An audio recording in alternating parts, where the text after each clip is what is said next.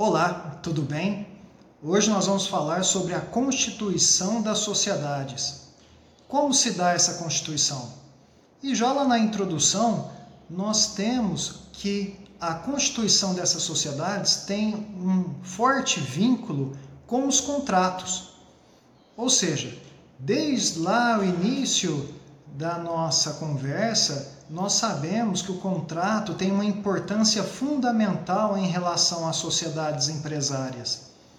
E agora nós temos então o entendimento de que toda a roupagem societária, ou seja, a forma como que essas sociedades funcionam, vem através do contrato. Ou seja, o contrato tem uma função estrutural em relação às espécies de sociedades que nós veremos nas próximas aulas. Daí nós podemos separar essas sociedades né, dentre aquelas que são sociedades contratuais, ou seja, que demandam o registro de um contrato social né, para sua existência, né, na forma da lei, bem como das sociedades institucionais, que são aquelas que dependem de um estatuto social, não de um contrato social, mas de um estatuto, né? em que essas sociedades nós temos como exemplo as comanditas por ações, as sociedades anônimas e as cooperativas, sendo as demais do tipo de sociedades contratuais. Bom, e as sociedades em comum, Renatinho? As sociedades em comum, elas não utilizam contratos, tá? Então, elas não são personificadas. São chamadas também de sociedades irregulares. Então, por aí, vocês já verificam que essas sociedades em comum, elas não possuem os benefícios da lei, justamente por trabalharem de uma forma um tanto informal, né? São verdadeiras sociedades de fato, ok? Bom, nós temos outras regras também, né? Que para a estruturação desses contratos nós devemos lembrar lá do Código Civil, né? Do, uma das primeiras lições do Código Civil, ali no artigo 104 do Código Civil, em que nós temos como requisitos né? o agente capaz, o objeto lícito, a forma prescrita ou não impedida pela lei, né? ou não defesa em lei, bem como esse objeto lícito ele tem que ser possível, determinado ou determinável. Né? Então são as regras comuns aos contratos e nós devemos nos ater a elas, já que são os meios estruturais para nós termos a existência de uma sociedade empresária para ter seus benefícios frente à lei. Uma questão muito interessante também é sobre a capacidade de ingresso de sócio menor, que é muito usual. Quando nós tínhamos o antigo Código Comercial, nós tínhamos o entendimento que naquelas sociedades de pessoas, lembram? Aquela estrutura econômica em que nós dividimos no vídeo passado entre sociedade de pessoas, sociedade de capital e sociedade mista? Então, em relação a essa sociedade de pessoas, que é a que determina com maior preeminência a affectio societatis, né? ou seja, em que você é, busca uma sociedade pela pessoa, pela qualidade do outro sócio e não pelo capital que ele investirá nessa sociedade, nós temos uma sociedade de pessoas, não é? Para o antigo comer, Código Comercial, esse tipo de sociedade não tinha a possibilidade de possuir um menor entre os seus sócios. No entanto, quando nós pensávamos na sociedade de capital, que aí nós podemos exemplificar como a sociedade anônima ou a sociedade comandita por ações, já era possível a presença do menor. Por quê? Porque essa ação ela já possuía ali a sua integralização, ou seja, o menor investia né, na compra dessas ações, já tendo o respaldo de que esse capital estaria totalmente integralizado, ou seja, ele não correria riscos em relação a isso, os seus bens não correriam risco, tá? Então, em razão disso, na sociedade de capitais era permitido o ingresso do menor. E nas sociedades mistas? Né? E aí nós temos uma posição muito interessante que eu até trouxe ali como acórdão para vocês no material, que é a posição do Supremo Tribunal Federal no recurso extraordinário 82.433, que é de 1976 e é utilizado até hoje como referência. Bom, o que esse acórdão do STF nos traz e que veio trilhar todo o caminho em relação à sociedade mista? E aí lembrando que nós temos que exemplificar a sociedade mista através das sociedades de responsabilidade limitada. Bom, nesses casos, era necessário que o menor tivesse né, a integralização de suas cotas sociais através do pagamento total dessa cota social. Bom, para quem ainda não verificou isso, cota social ela faz referência ao capital social da sociedade.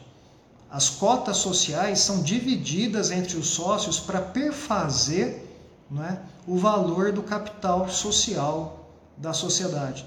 Então seria necessário que o menor integralizasse totalmente essas cotas sociais para que ele obtivesse todos os benefícios da lei, principalmente aí que nós falamos em relação às limitadas do escudo patrimonial, para que esse é, eventual prejuízo que a sociedade pudesse ter não viesse a afetar os seus bens pessoais, tá bom?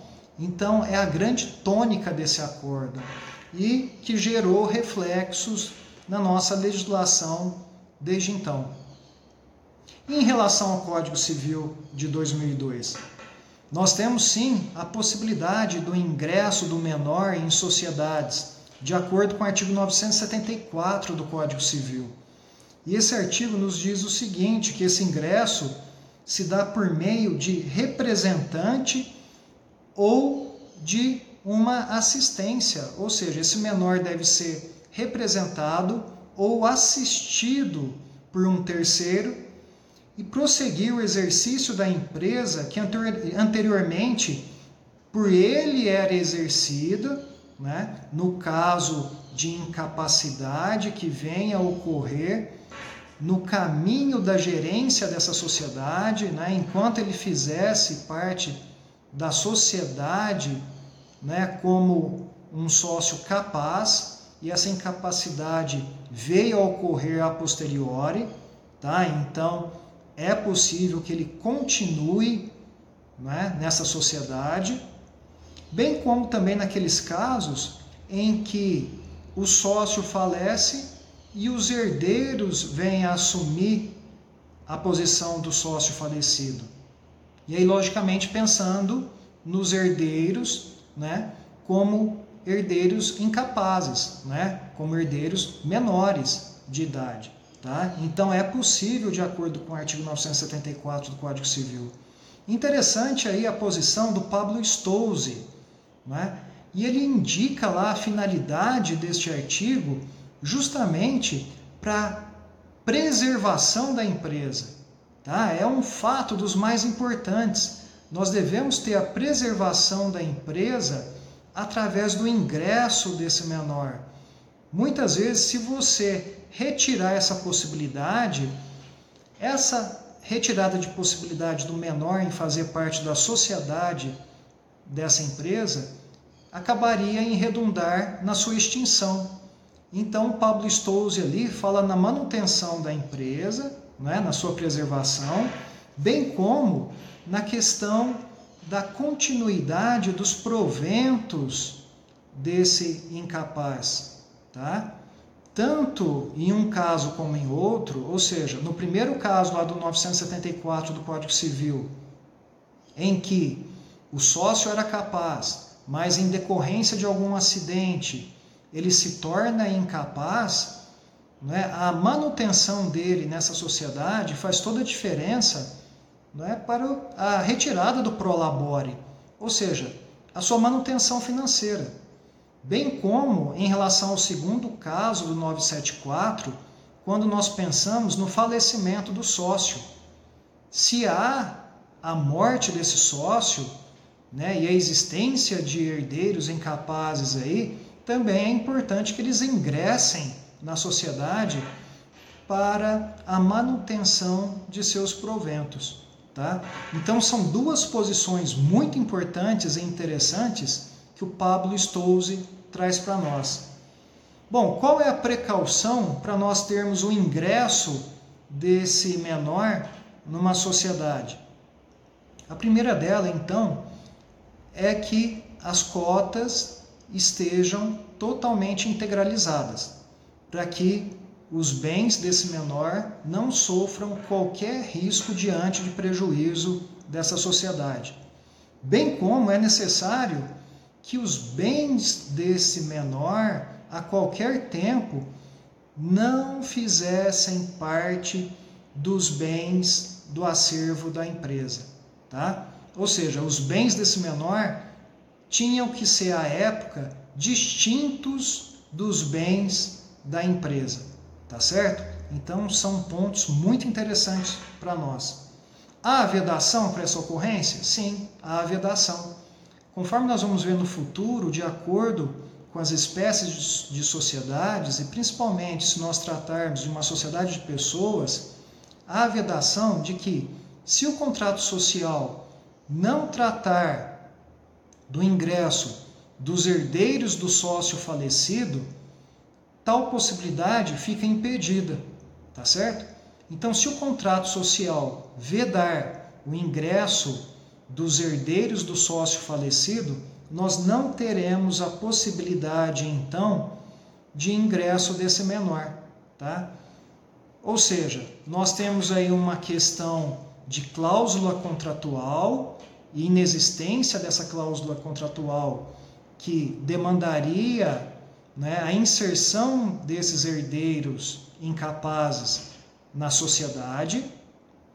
E vamos lembrar, isso porque na sociedade de pessoas, o mais importante é a qualidade da pessoa, né? ou seja, o sócio, os sócios escolheram um ao outro justamente pelas suas qualidades pessoais.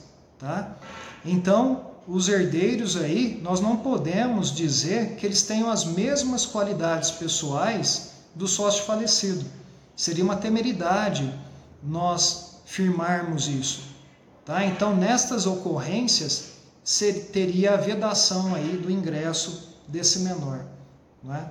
Bom, existiria alguma outra possibilidade? Sim. Nesses casos em que alguma cláusula impeça o ingresso desse menor, pode haver o acordo para que isso ocorra.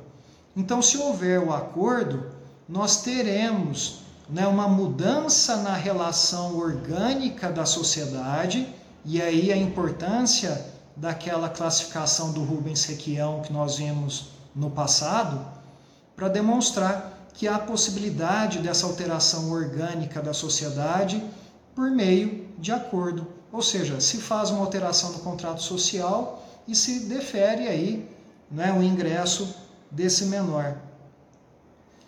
Outra parte também, um quanto interessante, é a capacidade e o consentimento. Se nós falamos em um contrato para a constituição de uma sociedade, nós já devemos saber de antemão que um dos principais princípios contratuais é o princípio da autonomia da vontade. O que quer dizer o princípio da autonomia da vontade? Quer dizer que aquela parte contratante ela deve manifestar a sua vontade de uma forma um tanto quanto livre e independente, que é o que nós temos aqui que é o agir de forma independente, tá? Ou seja, a vontade desse sócio ela não pode estar eivada pelos vícios do consentimento. Quais são os vícios do consentimento? Nós temos aí então o dolo, a simulação e a coação. Tá? Existente qualquer um desses requisitos, nós não temos uma, um consentimento livre desse sócio para ingressar na sociedade e para assinar esse contrato social, tá bom? Então, nessa expressão da ausência do consentimento livre e independente, nós temos que há aí a nulidade desse contrato social. Então, nós falamos, até de uma forma um tanto quanto interessante, nós temos aí, sem dúvida nenhuma, né, um ponto de existência de uma cláusula leonina, né? no caso da inexistência aí dessa liberdade da forma de agir desse sócio, né? desse consentimento que não é livre, mas através dos vícios do consentimento, né, ele vem a fazer esse contrato, tá bom? Então isso aí é tido como nulo, tá bom? Objeto lícito né? E aí nós entramos lá naqueles requisitos do artigo 104 do Código Civil, que nós vimos agora há pouquinho e falamos bem rapidamente. O que é objeto lícito? Ora, o que é lícito? É justamente a capacidade de agir de acordo com a lei. Não é? O que é não lícito? O que é o ilícito? Nós temos que lembrar aí do artigo 186 do Código Civil, que comete licitude aquele que causa prejuízo, dano ao outro, mesmo que esse prejuízo seja meramente moral, tá certo? É conceito lá do artigo 186 do Código Civil, bem como do artigo 187 do Diploma Civil que constitui ato ilícito aquele que exerce de uma forma abusiva determinado direito. E aí vocês vão lembrar do artigo 50 do Código Civil, que nós vimos no vídeo passado, em que nós falamos sobre a desconsideração da personalidade jurídica. Quando se dá a desconsideração da personalidade jurídica? Um dos pontos nucleares do artigo 150 é o abuso de direito, tá? Também se constitui como ato ilícito. Por isso nós temos a desconsideração dessa personalidade por lá, tá? Outro ponto lá do artigo 104 do Código Civil. O objeto ser possível, determinado ou determinável. Isso é de suma importância. E aí nós caímos nos clichês das exemplificações das doutrinas, né? Ou seja, esse objeto ele tem que ser possível, ele tem que ser determinado, tem que ser determinável, justamente para não frustrar o negócio. Afinal de contas, eu não posso vender um terreno na Lua, eu não posso vender uma viagem pelo hiperespaço, né? Então, são condições necessárias para a validade desse contrato, tá bom? A forma prescrita ou não defesa em lei. Não é? Também outro requisito lá do artigo 104.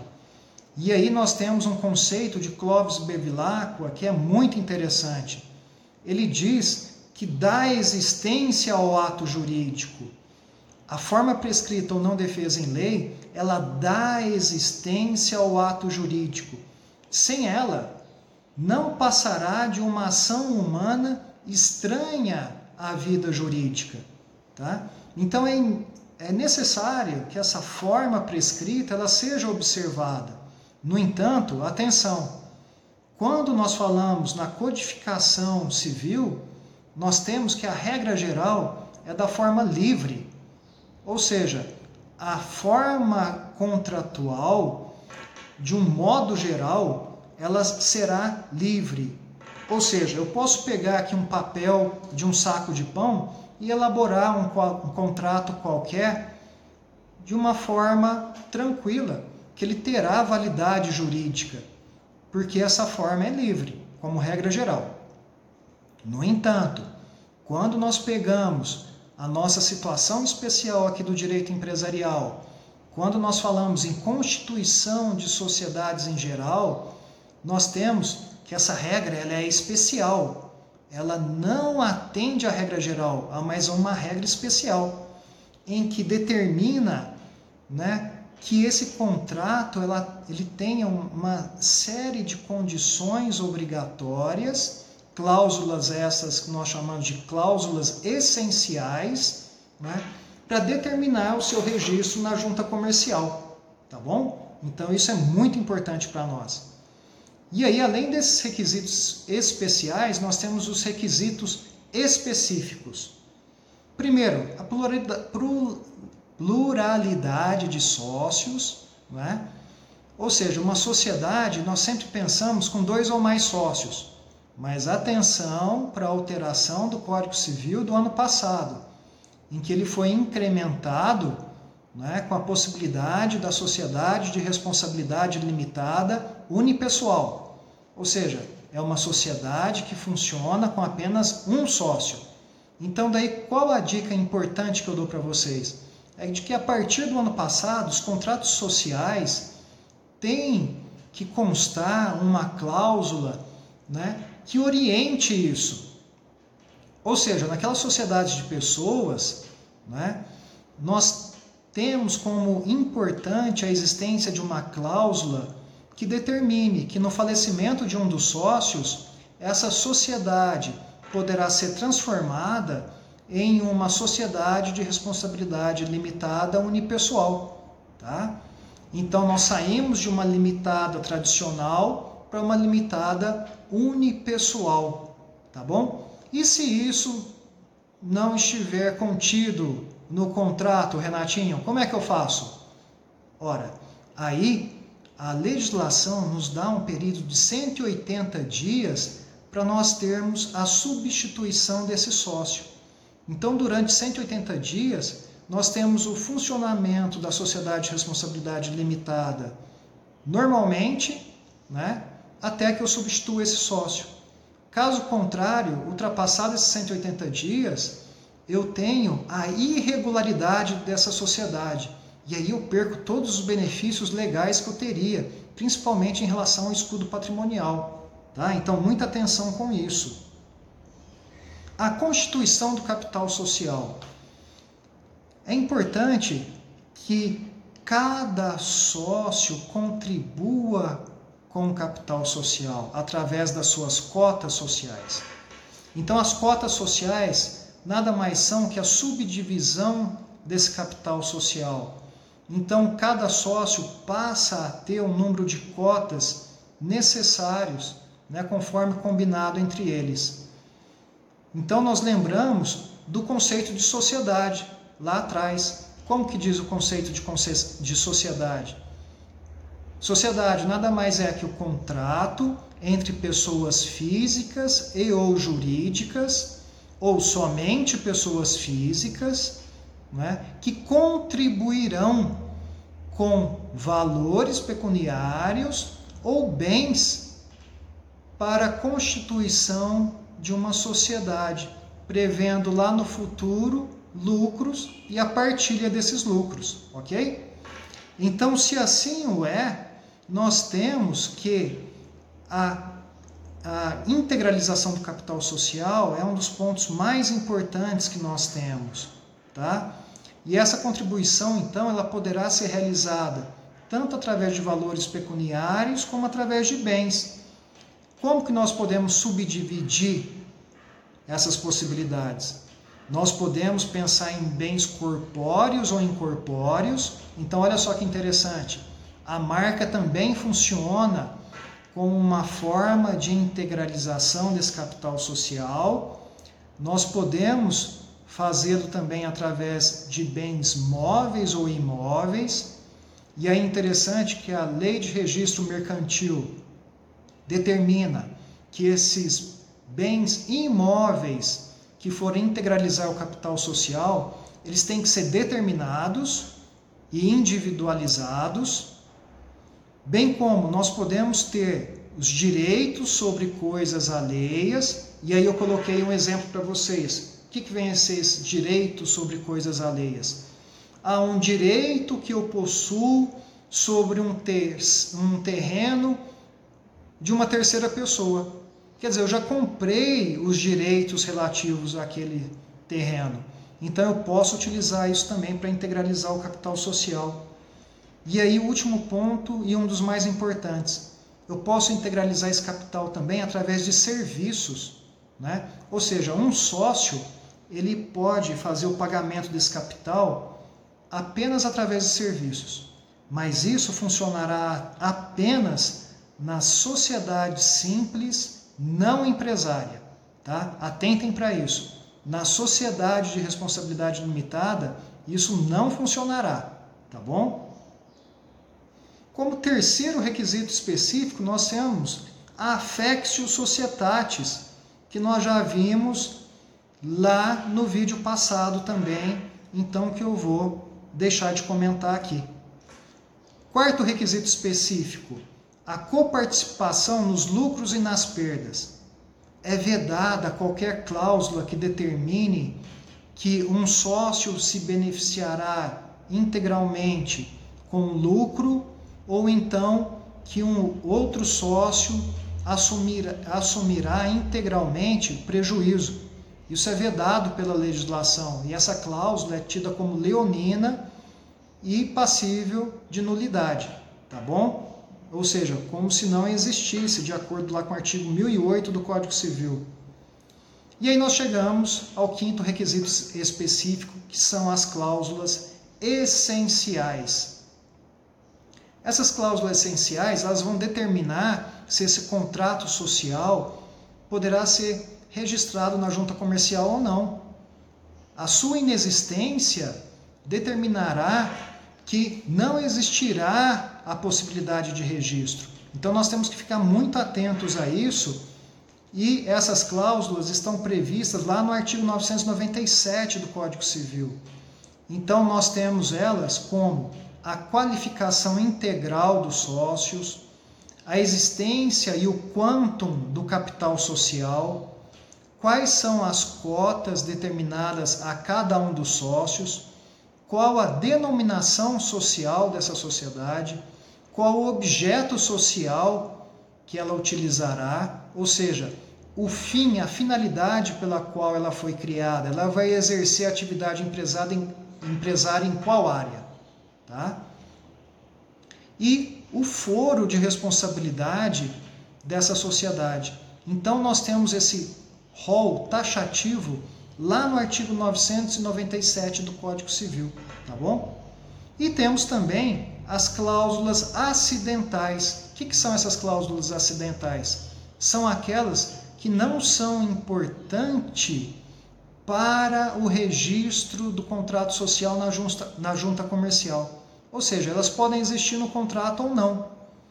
E dentre essas cláusulas, nós temos né, a previsão de não liquidação, a previsão e a forma de substituição do sócio pré-morto, né? É, a regência das sociedades limitadas através da lei das sociedades anônimas, né? e como isso dará, nós veremos nos vídeos futuros, bem como né?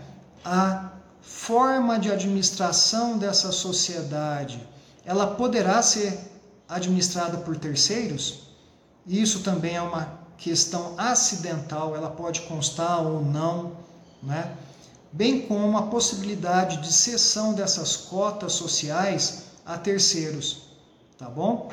Então são questões acidentais ao contrato social. Então, meus queridos, é isso que nós tínhamos para ver hoje. Nós vimos dentro aí do tempo é, pensado para esses vídeos, entre 20 e 30 minutos no máximo. Né? Então eu agradeço a atenção de todos e até a próxima oportunidade.